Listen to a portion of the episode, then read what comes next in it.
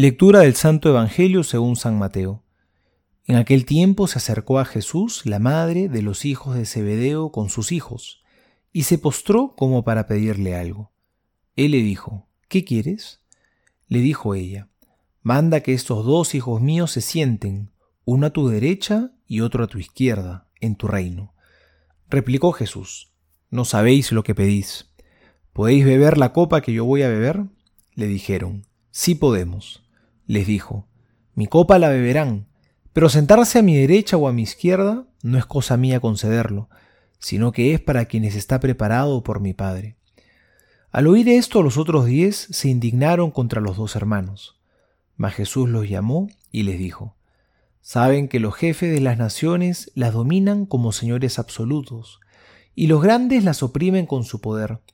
Pero no ha de ser así entre ustedes, sino que el que quiera llegar a ser grande entre ustedes será su servidor, y el que quiera ser el primero entre ustedes será su esclavo.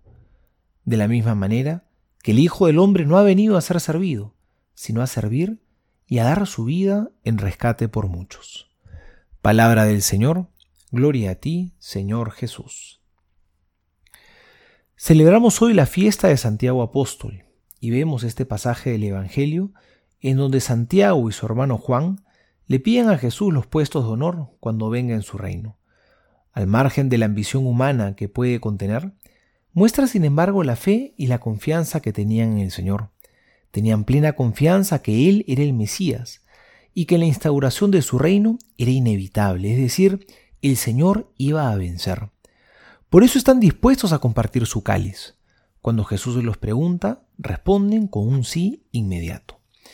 Esto nos tiene que recordar, por un lado, que Dios nos llama también a nosotros a algo grande. Somos parte de un gran proyecto, el más grandioso de todos. Estamos llamados a participar con Cristo en la instauración de su reino. Con nuestras obras de caridad, alentados por la fe, colaboramos con Cristo a que su reino se haga presente en este mundo. Pero a pesar de la grandeza de ánimo de estos hombres santos, también vemos sus miserias.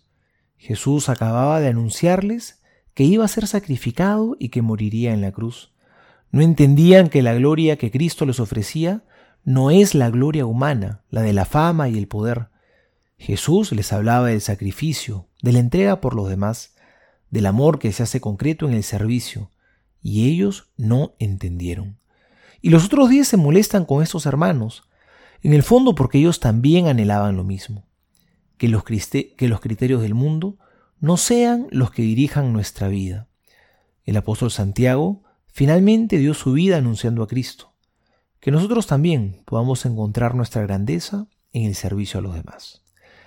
Soy el Padre Juan José Paniagua y les doy a todos mi bendición, en el nombre del Padre y del Hijo y del Espíritu Santo. Amén.